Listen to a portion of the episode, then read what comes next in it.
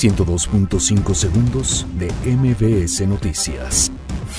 Senado recibe del Ejecutivo un adendum a la Estrategia Nacional de Seguridad. Académicos advierten que reforma educativa de Andrés Manuel López Obrador retoma conceptos de Enrique Peña Nieto.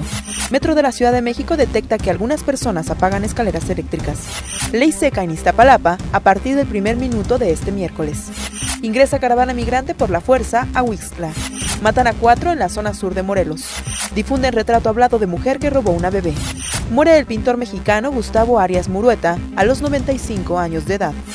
Emmanuel Macron promete reconstruir la Catedral de Notre Dame. Investigaciones periodísticas sobre Donald Trump ganan Pulitzer.